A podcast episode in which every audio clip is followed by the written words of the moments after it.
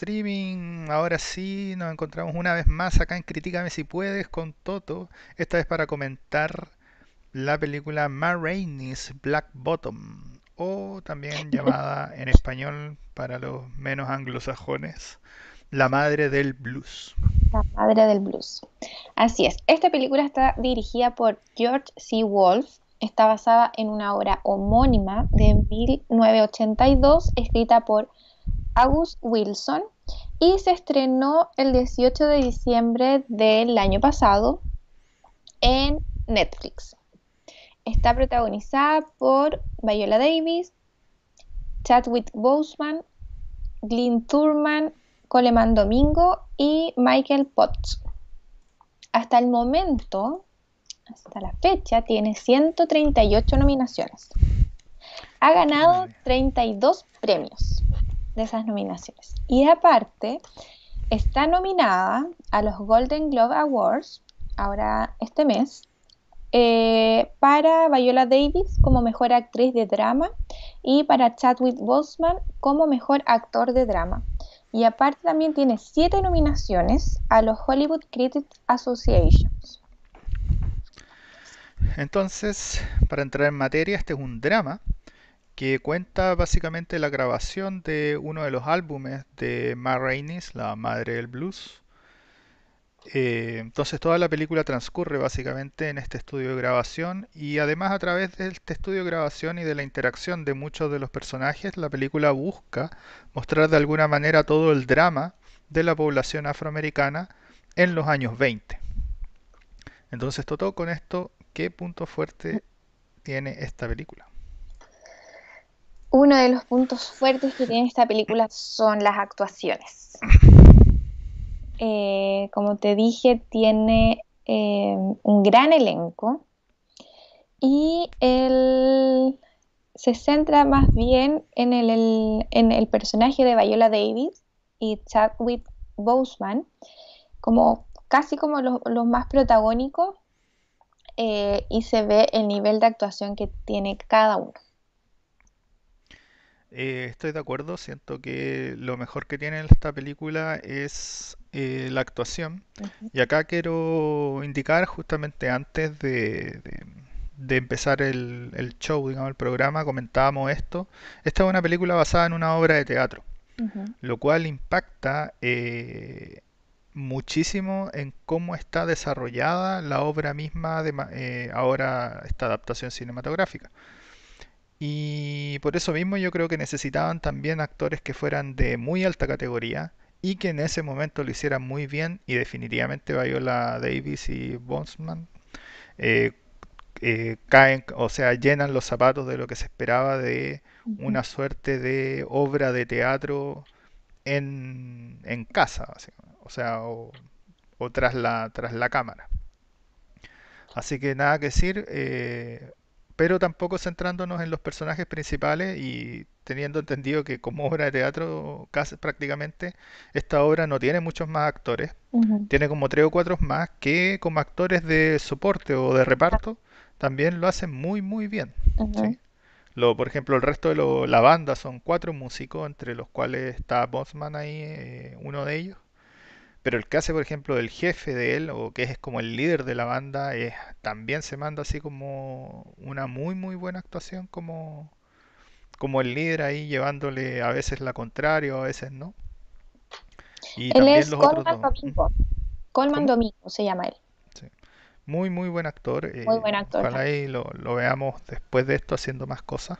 Porque yo ni, lo ubicaba, la verdad. Hasta, es que hasta el momento tiene eh, la serie, eh, ¿cómo se llama esta? Euforia. No sé si la, has visto. No. ¿No? No veo mucha serie, la verdad. Ahí está como más conocido que por el momento. Con el canal de anime ya. Anime News 2501 ya. pasando eh, claro, pasando el dato ya tengo suficiente de serie, entonces no me da el tiempo. Eh, pasando a otro punto, la película se llama Ma Rainey's la madre del blues, así que eh, el segundo o siguiente punto fuerte necesariamente es la música. Yo creo que la música es muy muy buena. Eh, la película mm, si bien no tiene todo el rato música, eh, en general yo creo que llena bastante bien los espacios con básicamente blues y jazz, al menos en mi apreciación. Eh, y derechamente, o sea, si esta película hubiera tenido música mala, ya era para tirarla al tacho de la basura. O sea, no, no, no podemos hacer la película de uno de los referentes del blues, derechamente, como dice la madre del blues. Eh, por si acá, es así, se llama así porque esta fue una de las primeras personas en grabar eh, discos de blues. Claro. Entonces fue una de las perso- primeras personas conocidas, de hecho, por hacer blues. Eh, obviamente el blues existía de antes. Eh, entonces fue influencia por un montón de artistas, en especial con esa voz ronca. Esa voz ronca, de hecho, es copiada por Janis Joplin y otros. Entonces, nada, volviendo como al tema musical de la película.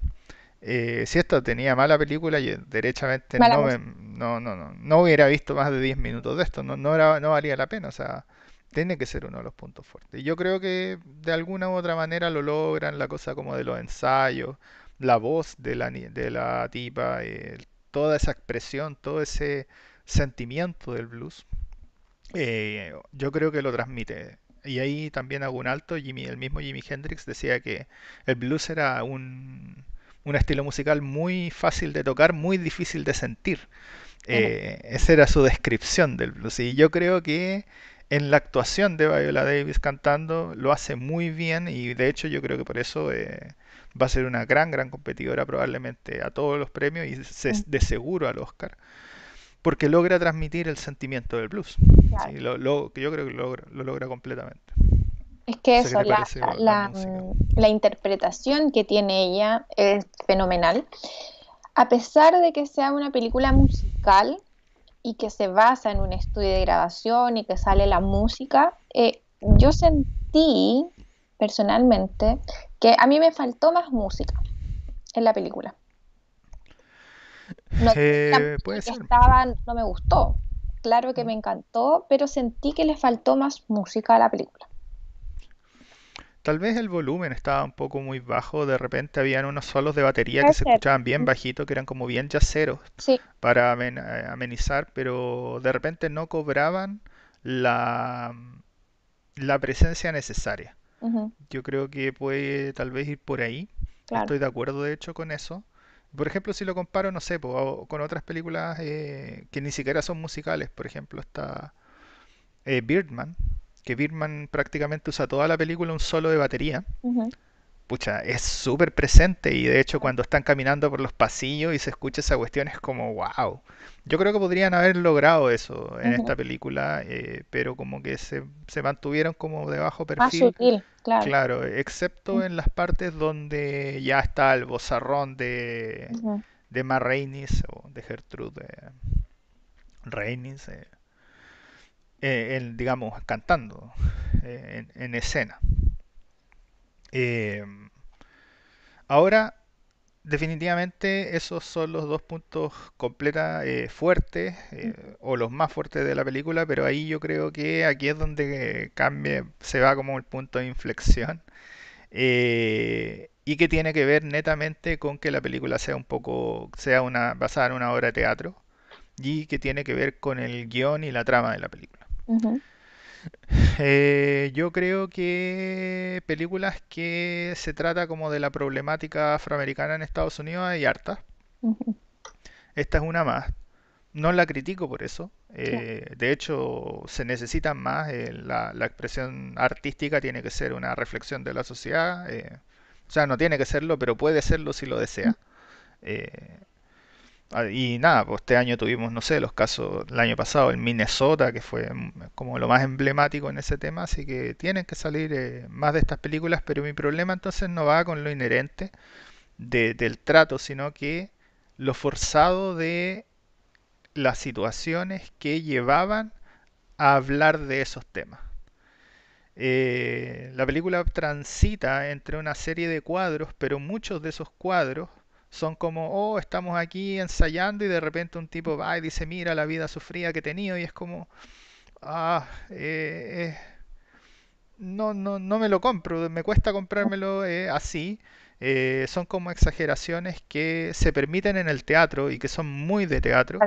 Y de hecho aquí menciono algo que me quedó rondando en la mente que dijo Totó justo antes de que, de que empezáramos. Y es que esta es una, como decíamos, una película, bueno, basada como pseudo real, porque el personaje más que nada, después, pero está basada realmente en la obra de teatro, pero el formato cinematográfico requiere que sea distinto.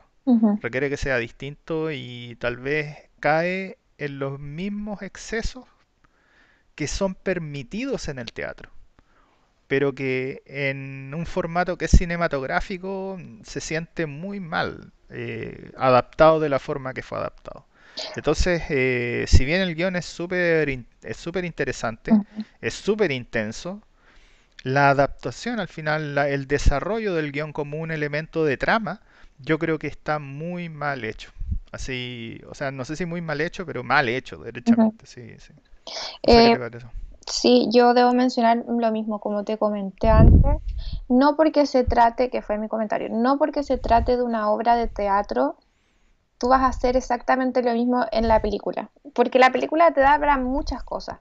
Entonces, claro, tiene un muy buen guion, unos muy buenos diálogos, unos muy buenos monólogos, pero, como dices tú, se nota que eso es lo que sale en, en la obra de teatro que no está mal que lo pongan en la película, porque como monólogo están muy buenos y las actuaciones que hay fenomenal si juntan las dos cosas, pero eh, como dices tú, se nota mucho que quisieron retratar la obra de teatro. Y a mí, como dices tú también, a mí no me pareció muy bueno eso. Encuentro que se pierde un poco, porque claro, una cosa es la obra de teatro y otra cosa es la película. Si la película se llama La Madre del Blues, yo espero que me cuentes más de la madre del blues, ¿cachai? Porque para eso voy cuando se pueda salir y, veo la obra de teatro, ¿cachai? Y veo la obra de teatro y veo de qué se trata la obra de teatro. Pero si esta película se llama La Madre del Blues, yo quiero saber la historia de ella. No digo que no la muestren, porque de repente, como hablamos delante, eh, mostraba un monólogo y, y, claro, y se nota que es una mujer empoderada y se nota que es una mujer que, que ha vivido la discriminación toda su vida y por lo mismo tiene esa actitud de tratar a la gente de color blanco de manera diferente para que la respeten. Y creo que de eso se trataba más la madre del blues, pero la película no me lo reflejó en ningún momento.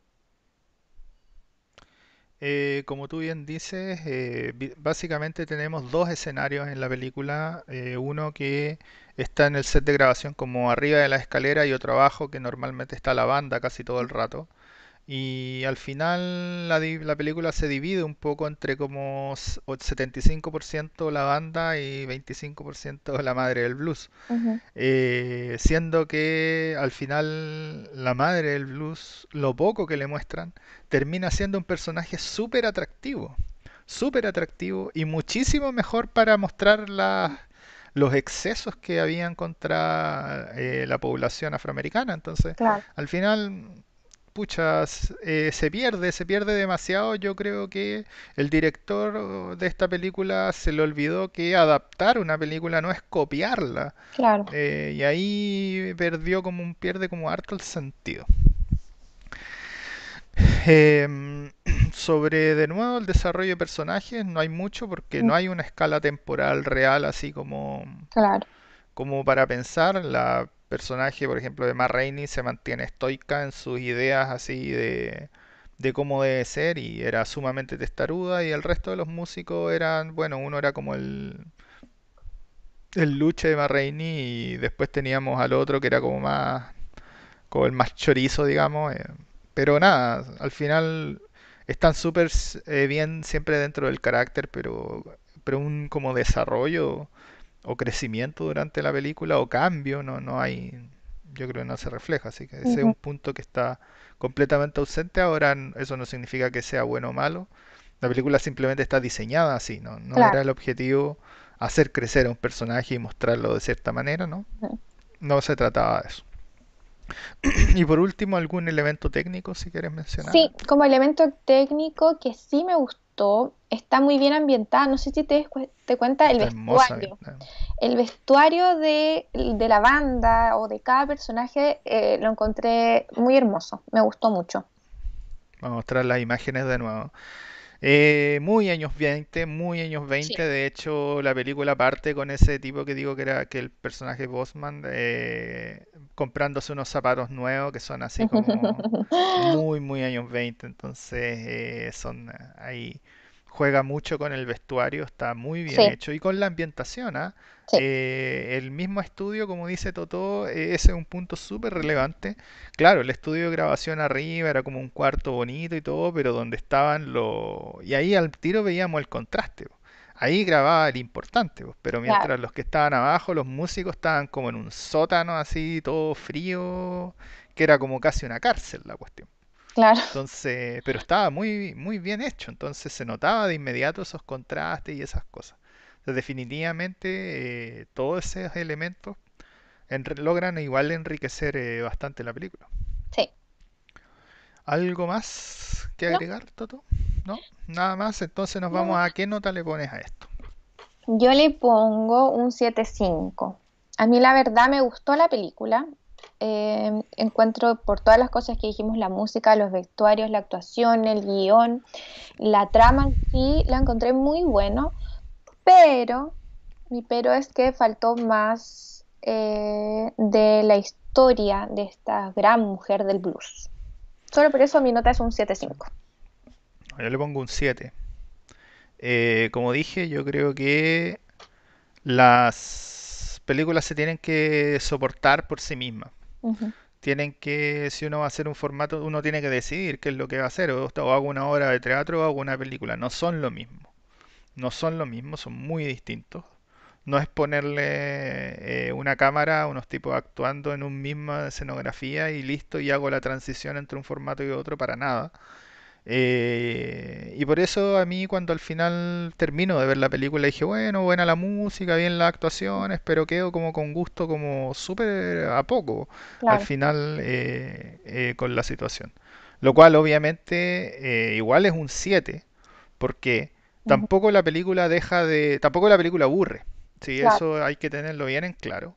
Pero al final deja como mm, bien, digamos no me aburrió, pero tampoco quedé extasiado. Está mm. como justo medio en un término medio, donde no se lleva, digamos, un 5, porque después, como dice la Toto, los monólogos, las actuaciones, el vestuario, todo le da como eh, enriquecen demasiado, demasiado la película. De alguna manera la salvan. Claro. Eh, pero no, para mí no queda como ahí en el 7. Así que Toto, ¿recomiendas esto o no? Ahí en el límite, creo yo. No quiero que, claro, no quiero que se entienda de que, o, sea, no nos gustó la película. No, no, no sí, es buena. Es buena la película, tiene muchos puntos fuertes, eh, pero no es lo que, para mí, no es lo que yo esperaba. Yo igual la recomiendo. Es una película, como dijimos, muy bien actuada, muy bien interpretada. Eh, y espero que los, dos actores ya más protagónicos se lleven una nominación, como decíamos nosotros, al Oscar, porque encuentro que eso es lo fuerte de la película. Eh, esta es la última película que hizo Boseman antes de morir el año pasado y no por ser la última película, eh, encuentro que se merece el premio, sino por el nivel de actuación que tuvo en esta película a diferencia de sus otras películas más, más como aclamadas por el público, más taquilleras, claro. Así que por eso yo la recomiendo y espero que la vean.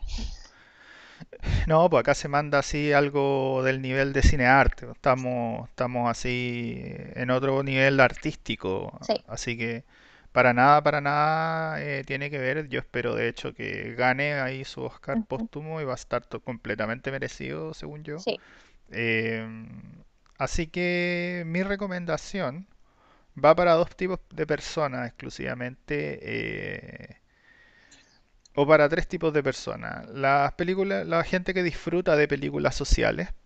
Eh, esta película igual alcanza a ser una película social que refleja un poco eh, la, como la cosa cultural de los afroamericanos. El segundo la gente que disfruta también de películas con buena música, o para la cual es, eh, esencial, eh, como digo, la, qué mejor que ver la película que se llama como un icono de la música, digamos. Entonces, eh, a pesar de que, como decíamos, no salga tanto, igual la película es tremendamente musical y transita todo el rato entre el jazz y el blues. Y finalmente había una opción más. Ah, y lo otro, los cinéfilos. Porque definitivamente esta gente va a estar nominada, como decía la Toto. Eh, yo, de hecho, mi esperanza es que el tipo gane efectivamente, porque es muy bueno. Eh, así que básicamente para esas tres poblaciones yo creo que va dirigida específicamente la película. Para el resto yo creo que eh, nada, si, si de repente la pillan en YouTube y quieren verla, véanla porque no se van a aburrir. No se van a aburrir, pero tampoco es como algo que cuando termine la película les va a dejar algo. ¿sí?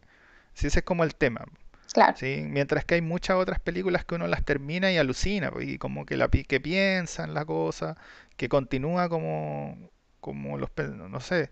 Por ejemplo, no sé, si la comparo con 12 años de esclavitud, si me permito alargarme un poco más en este momento, que es una película que se va hardcore en el tema, o sea, esto no es eso, obviamente, pues, porque no, su intención no es irse hardcore en el tema, en el tema.